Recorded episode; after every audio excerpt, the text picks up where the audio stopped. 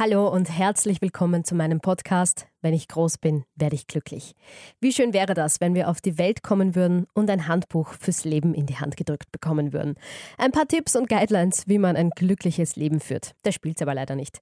Deswegen habe ich mir überlegt, mich auf die Reise zu machen und zumindest so ein paar Tipps zusammenzusammeln, wie wir es uns ein bisschen leichter machen können im Leben. Ein paar Tipps, wie wir glücklicher sein können. Und da ist mir in der letzten Folge auch schon ein Fehler passiert, gerade mal die zweite Folge und gleich ein Fauxpas.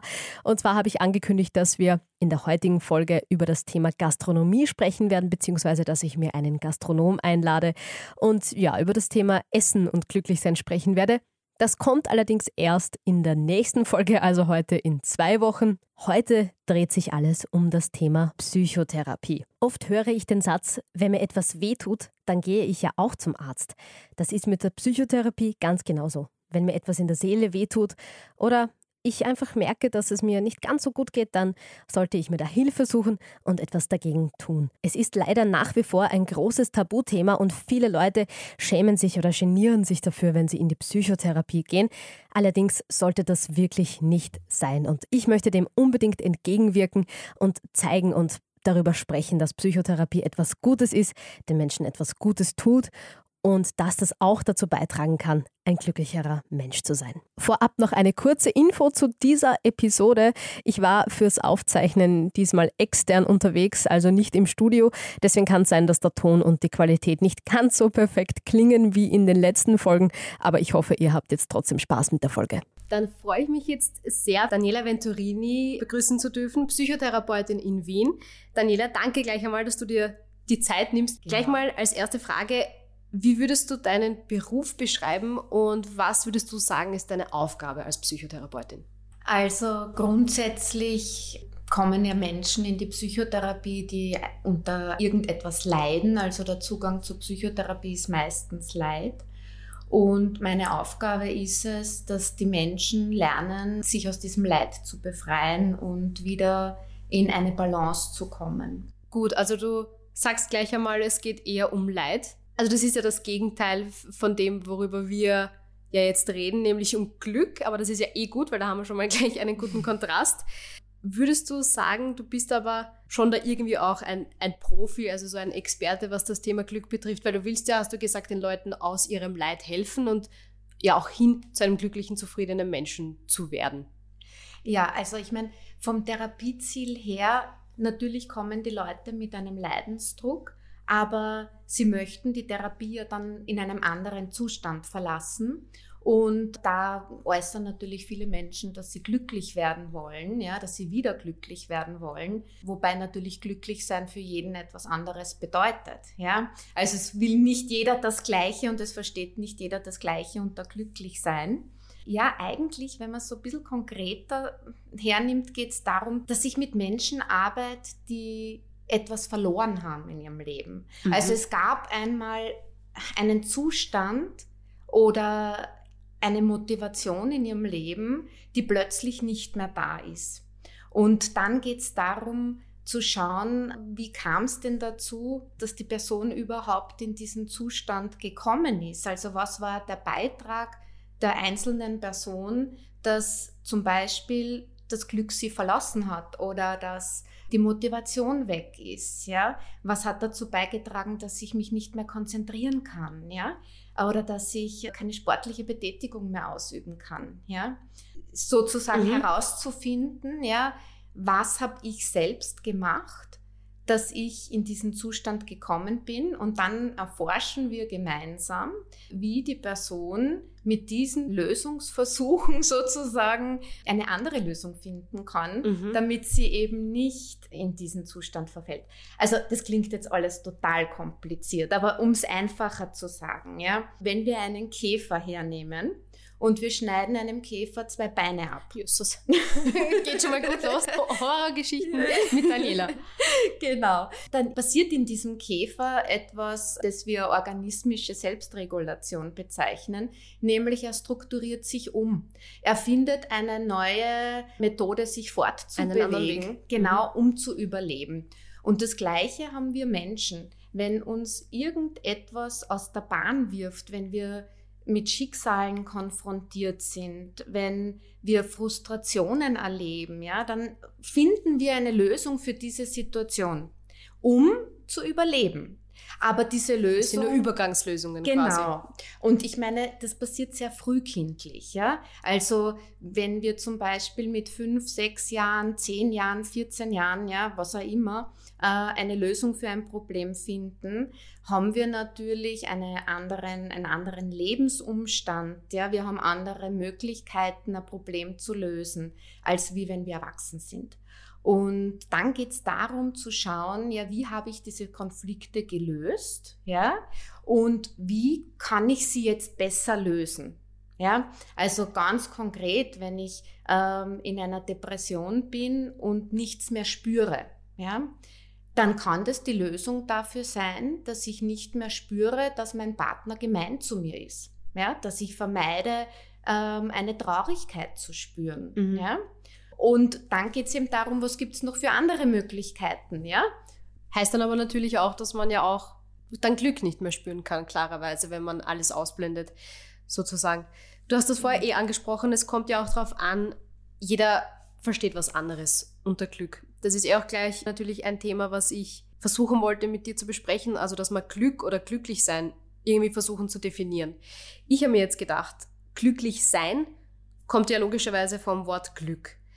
Würdest du sagen, verstehst du Glück als äußeren Umstand, irgendwie so als Zufall, den man irgendwie gar nicht steuern kann? Oder sind wir, wie das Sprichwort so schön sagt, unseres Glückes eigener Schmied? Das ist eine gute Frage. Das kommt aufs Alter drauf an. Wirklich? Ja, würde ich schon sagen, weil ähm, wenn ich beim vollen Bewusstsein bin, in einer vollen Handlungsfähigkeit, dann kann ich etwas beitragen zu meinem Glück. Ich kann Handlungen setzen, ja, ich kann ähm, mir das Leben zurecht machen. Wenn ich aber jetzt drei Jahre alt bin, ja, und meine Eltern für mich handeln, ja, dann wird es schwierig, weil dann geht es darum, dass ich ausgeliefert bin, ja, und da kann ich natürlich nicht so selbstbestimmt agieren, wie wenn ich bei vollem Bewusstsein bin. Also grundsätzlich ist es ein Zustand, ja. Aber ich kann natürlich, je nachdem, in welchem Alter ich mhm. bin, andere Dinge zu diesem Zustand beitragen. Also, wenn ich dich richtig verstehe, wir gehen jetzt mal davon aus, dass alle über drei oder alle über 16, sage ich jetzt mal, 17, 18 diesen Podcast hören, ist schon jeder dazu imstande oder könnte jeder dazu imstande sein, etwas zu seinem Glück beizutragen und glücklich zu sein? Ja. Ja. Okay. Man verwendet ja den Begriff Glück eigentlich auch in so Sachen wie zum Beispiel, wenn man im Lotto gewinnt. Einer mag meinen, es ist vielleicht Schicksal oder Zufall, aber man kann auch sagen, es ist einfach ein Glück, dass meine Zahlen gekommen sind. Das ist ja aber sehr wohl was, das man nicht steuern können, weil das passiert von außen. Warum glaubst du, sagen wir dann trotzdem, ich bin glücklich? Weil damit meinen wir ja nicht, oh, was für ein Zufall, dass äh, ich heute glücklich bin, sondern ich bin jetzt glücklich, weil ich ja vielleicht irgendwas dafür getan habe oder von außen irgendwas auf mich eingewirkt hat.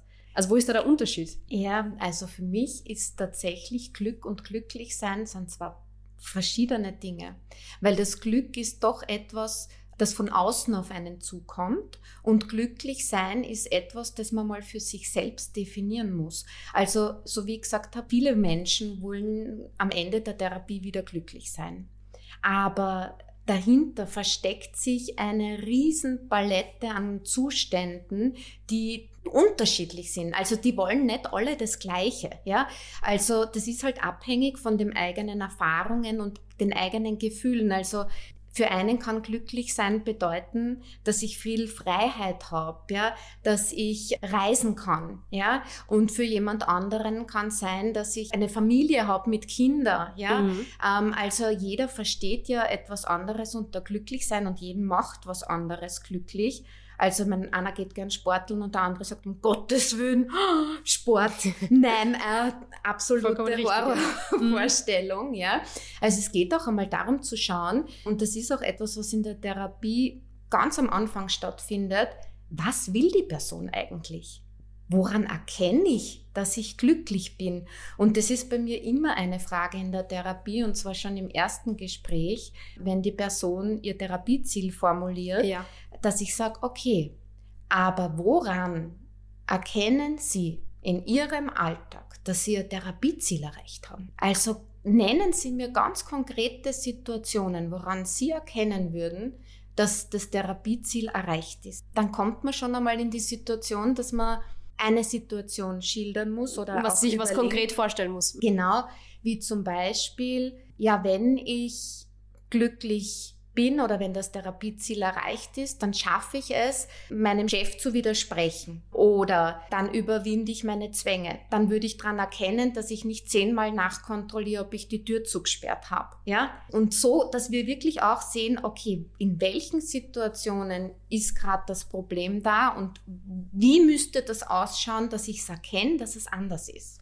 Das ist ein sehr guter Punkt, den du da ansprichst, weil ich glaube, das kennt auch jeder von uns aus allen möglichen Situationen, wenn wir mal sagen, uns geht's gerade nicht gut oder der berühmte Spruch, ich bin mit der allgemeinen Situation unzufrieden ähm, und alles scheiße und gute Freunde oder Leute, die dich gut kennen, fragen dich dann, ja, was willst du eigentlich? Also das ist ein guter Punkt, eine gute Erkenntnis, dass wenn man unglücklich ist, um jetzt zu dem Begriff Glück zurückzukommen, meistens ja eigentlich die Frage im Vordergrund steht, was will ich eigentlich oder was müsste anders sein, dass ich glücklich bin.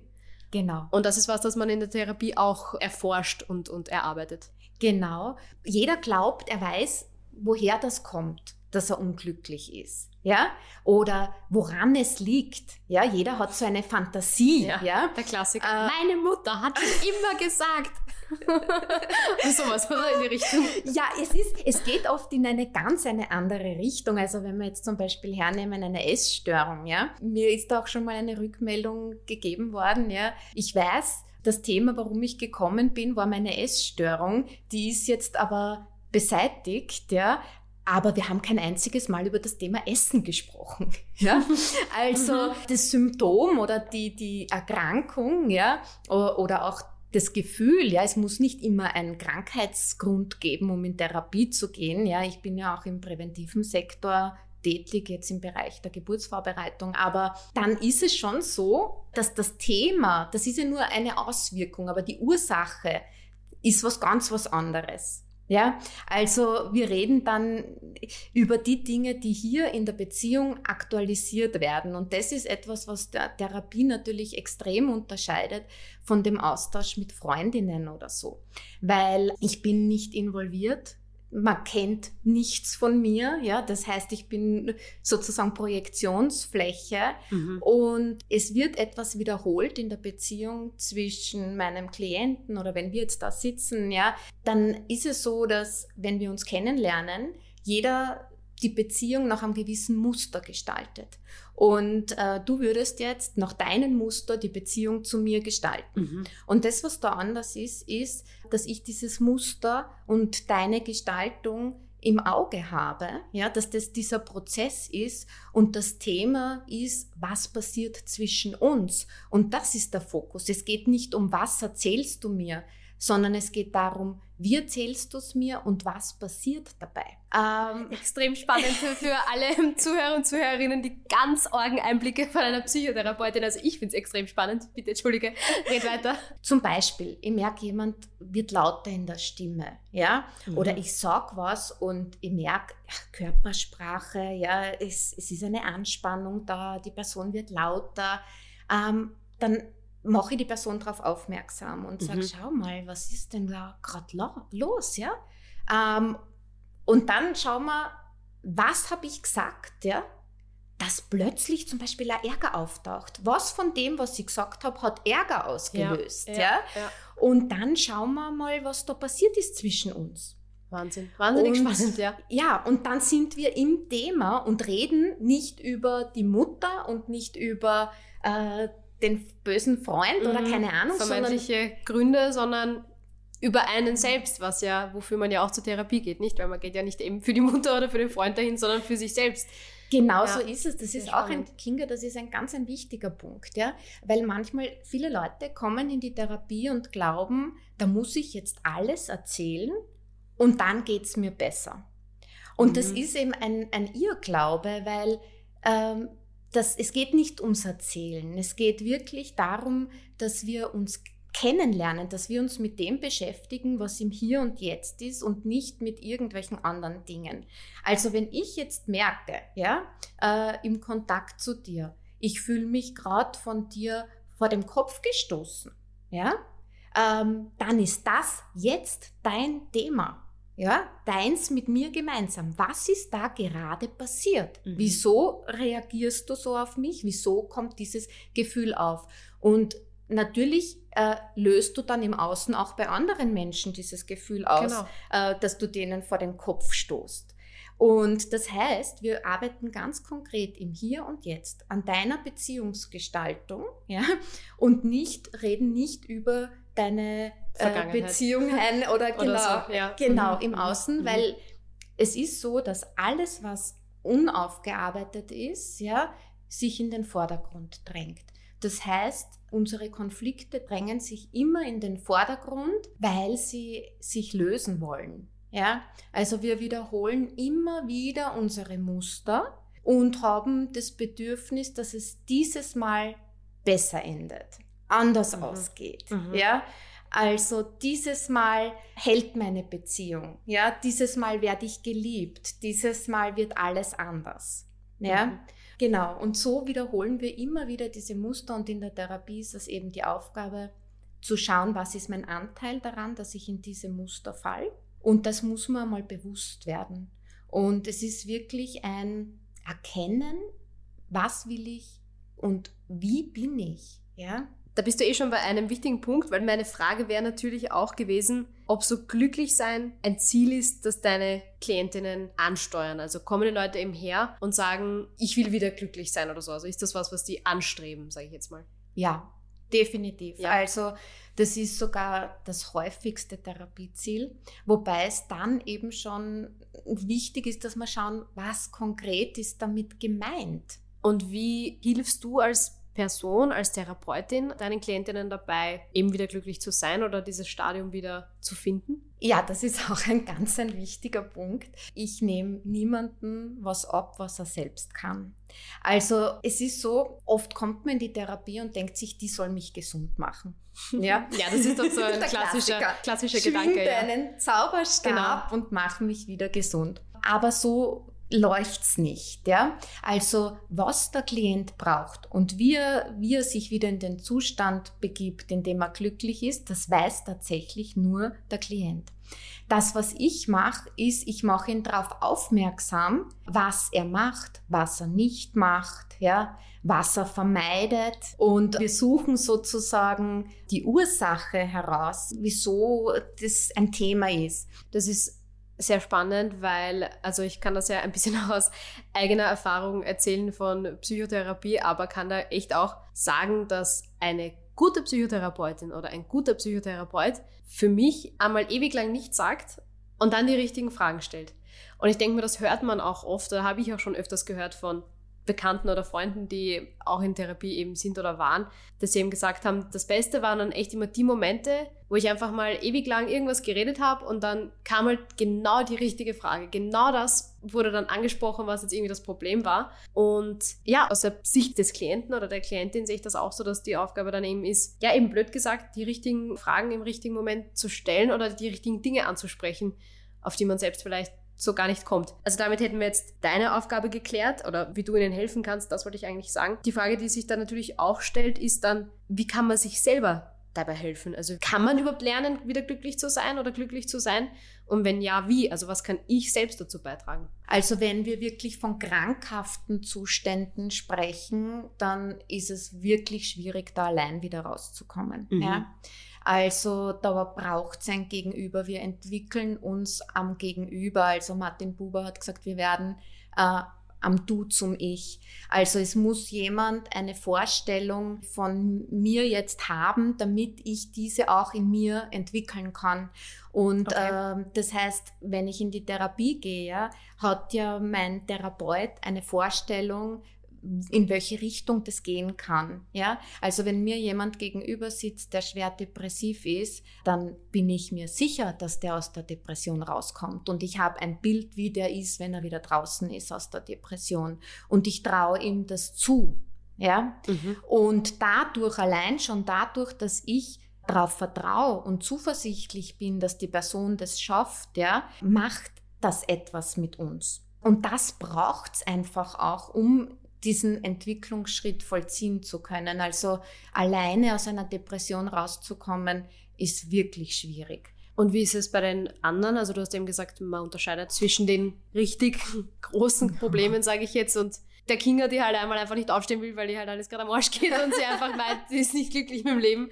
Was kann sie dann tun? Ja, also das Wichtigste ist zu schauen, wie ist man in die Situation kommen. Also wenn du jetzt merkst, ach Gott, irgendwie, ich bin gerade an einem Punkt, ja, da läuft gar nichts und, und das passt mir nicht, ja, ich möchte irgendwas ändern an meinem Leben, dann schau einmal, wann hast du das verloren? Wann ist dieses Gefühl eingetreten, dass, dass du nicht mehr glücklich bist, zum Beispiel, ja, oder jetzt eine Tiefphase hast? Was mhm. ist da vorangegangen? Ja, wirklich, wenn du weißt, wie du da reingeschlittert bist, dann weißt du auch, wie du wieder rauskommst. Ja, weil wenn du weißt, ach ja, ich habe jetzt dann, ach, die letzten drei Wochen jeden Tag vier Stunden Fernsehen geschaut und bin nicht mehr rausgegangen, ja.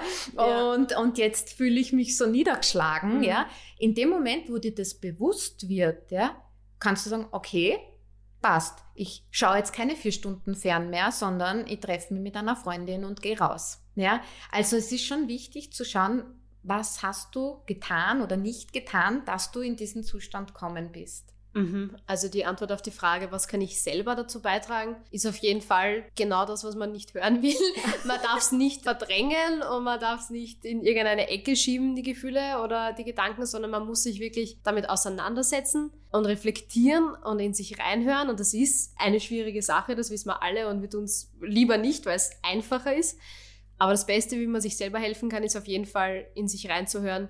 Eben wie du sagst, wo war dieser Punkt oder womit hat das angefangen, dass ich mich jetzt so fühle, wie ich mich fühle? Und was denke ich, müsste ich ändern oder könnte ich ändern, dass es wieder anders ist? Ja, du bist verantwortlich für dich. Ja, und niemand anderer. Und es ist in deiner Verantwortung zu schauen, ja, was habe ich gemacht, was habe ich nicht gemacht, ja, und was will ich überhaupt? Wenn du nicht auf dich schaust, wer dann? Ja, mhm. also wenn wir erwachsen sind, ja, wir, wir sind ja für uns selbst verantwortlich, ja. Und wenn's, nur wenn es uns gut geht, können wir eine gute Partnerin, ein guter Partner sein, eine gute Mutter, ein guter Vater und, ja, und, und. Ja, ja. ja, Also diese Selbstfürsorge auch, ja, dass wir uns selbst Gutes tun, dass wir wissen, wann ist es zu viel und wie äh, gehe ich da einen, einen Schritt zurück, ja. Das sind ja Dinge, die wir auch dann unseren Liebsten vorleben. Also wenn es jetzt Kinder gibt und die sehen, ah, wenn, wenn die Mama überfordert ist, ja, ähm, dann tut sie sich was Gutes oder nimmt sie sich eine Auszeit. Diese Kinder sind dann später auch in der Lage, dass sie, äh, wenn sie in eine Zus einen Zustand kommen, der überfordernd ist, dass sie sich eine Auszeit nehmen und auf sich schauen. Und wenn jetzt das nicht passiert, ja, und man weitermacht und weitermacht, dann lernen die Kinder, man muss weitermachen. Ja? Mhm. Und so gibt man auch die eigenen Muster an die nächste Generation weiter. Ach, nee, Psychotherapie ist oft so schwer. Also die Leute erzählen, es ist oft so schwer, den ersten Schritt zu machen und in die Therapie zu gehen. Ja? Und ich denke mir wirklich bei jedem Erstgespräch, ich habe es mit Menschen zu tun, die allesamt Überlebenskünstler sind. Ja? Also was die für Lösungen finden für ihr Problem mhm. und schon so frühkindlich, ja. Also das ist wirklich bewundernswert und ich habe da eine Achtung davor, ja. Und ich lerne auch von jedem Menschen was. Also das ist schon ein Miteinander, ja. Also es ist nicht nur in eine Richtung. Es ist eine Beziehung, die entsteht, auch wenn es eine therapeutische ist, wo durchaus beide voneinander auch profitieren. Dann habe ich jetzt noch so ein bisschen persönliche Fragen zum Abschluss. Was ist dein persönliches Rezept zum Glücklichsein? Für dich persönlich als Daniela? Kann es beruflich hm. sein oder, oder privat oder wie auch immer, aber wenn, ja. wenn du das jetzt also für mich, ist es, für mich ist es eine Summe von verschiedenen Dingen. Also ich bin ein sehr freiheitsliebender Mensch. Also für mich ist es schön, dass ich mein Leben wirklich so gestalte, wie ich es möchte. Dass ich, wenn ich mich bewegen möchte, mein Leben danach ausrichten kann. Wenn ich reisen möchte, mein Leben danach ausrichten kann. Also es ist für mich so, dass ich selbstbestimmt sein kann. Mhm. Ja? Mhm. Für mich persönlich ist das Schönste, dass ich frei bin. Ja? Frei in meinen Entscheidungen und in meinem Handeln. Aber das ja trotzdem im Familienleben verbinden konntest, nicht? Weil das ist ja, wenn man das jetzt so hört, würde man sich denken, ah, die ist sicher alleine, urleibend, die kann machen, was sie will. Nein. Nein, ähm, also die Familie hat für mich einen ganz einen wichtigen Aspekt, ja. Aber es, es ist schon so, dass bei uns Familie schon auch sehr wertschätzend gelebt wird, wo jeder seine Freiheiten hat und wir gemeinsam auch schauen, ja, was brauchen wir und wie können wir uns untereinander mhm. auch diesen Freiraum und diese, ja, die, diese Bedürfnisse sozusagen erfüllen, die es braucht, ja. Also die Freiheit zu entscheiden, ja, also ich, das fängt ja schon an bei den Kindern, ja, dass sie entscheiden können, je nachdem wie alt sie halt sind, mache ich zuerst das, mache ich dieses oder schlage ich diese Berufsrichtung ein oder die andere, ja, sondern dass man eben nicht in eine Richtung gedrängt wird, sondern dass man so wie man ist, angenommen wird und man wirklich entscheiden kann, ja, was ist mein Weg? Auch Partnerschaft ist etwas, was natürlich zu einem Glück mithilft, ja. Also ja, eine glückliche Partnerschaft macht natürlich auch glücklich, nur keine harmonische Partnerschaft, ja. Ach so, das ist schlecht. Äh, ja, also wenn, wenn jemand eine harmonische Partnerschaft hat, dann denke ich mir schon immer, oje, oh das ist ein Trennungsprozess. Wirklich? naja. das ist extrem spannend. Es ist einfach so, dass es eine gewisse Reibung einfach braucht, ja. Weil wenn man immer einer Meinung ist, wird es langweilig und wenn alles harmonisch ist, dann, dann verliert es die Lebendigkeit. Kommen auch die, die, die, die negativen Punkte eben nicht raus oder die, die bearbeitet gehören. Sonst werden die halt immer irgendwie weggekehrt und es explodiert dann vielleicht irgendwann anders. Oder es ist eh schon jedem egal, ne? Also das, das ist natürlich, das ist auch möglich. So, und dann jetzt zur letzten Frage. Ich habe mir für meinen Podcast überlegt, dass ich in jeder Folge ja mit einem anderen Gast spreche oder mit einer anderen Person spreche. Ich möchte an die Person am Ende immer eine Hand aufs Herz Frage stellen. Kann dann auch sein, dass es ein bisschen eine persönliche Frage, ein bisschen zu persönlich ist. Aber prinzipiell soll es in dieser Hand aufs Herz Frage eben darum gehen, etwas anzusprechen oder etwas zu fragen, was man ja jetzt vielleicht so irgendwie nicht erzählen würde oder so. Da habe ich mich bei dir gefragt, weil es gibt ja sicher auch mal so Tage bei dir, wenn es dir gerade nicht gut geht und dich alles ankotzt und überhaupt keine Lust hast, irgendwie aufzustehen heute und einfach keine Lust auf den Tag hast, was ja auch bestimmt mal vorkommt. Kommt es dann mal vor, dass es dich dann nervt, wenn die Klienten oder die Klienten mit so vermeintlichen Kleinigkeiten irgendwie herkommen und dann zu ihrem Ballast da quasi bei dir auch noch abladen, wo du dann so denkst, so, hey, echt jetzt? Wegen dem kommst du jetzt zu mir? Wegen dem bin ich heute aus dem Bett ausgestanden? Echt jetzt? Kommt das vor oder schaffst du das dann komplett abzustellen? Also ganz ehrlich, ich habe das Glück, dass ich einen Job habe, den ich wirklich sehr gern habe. Und wenn ich so grantig und mies drauf bin und ich komme in die Praxis, ist das wie etwas, das ich abschüttel, weil wenn ich dann die Klienten begrüße, dann bin ich schon wieder in einem ganz anderen Gefühl. Ja, mhm. also das kann ich vor der Tür draußen lassen, ja. Und wenn es wirklich gar nicht geht, ja, dann sage ich den Tag ab und bleib zu Hause.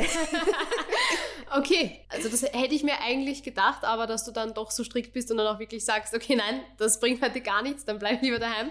Das ist dann natürlich schon ein Schritt. Das habe ich auch gemeint mit, dass ich so frei bin im ja. Handeln. Ja? ja, also wenn ich wirklich das Gefühl habe, heute ist kein guter Tag, dann kann ich ihn umplanen. Ja, und das ist etwas, das ich sehr schätze an meinem Leben. Ja. Das ist ein sehr schönes Schlusswort, würde ich sagen. Dann danke ich dir nochmal für die Zeit und ich finde, das war wirklich ein extrem spannendes und aufschlussreiches Gespräch. Vielen lieben Dank, Kinga, für deine Einladung. Ja, gerne wieder. Und in der nächsten Folge geht es dann auch wirklich um das Thema Gastronomie und um mein Mantra des Lebens. Essen in guter Gesellschaft macht glücklich. Ich freue mich auf euch. Bis zum nächsten Mal.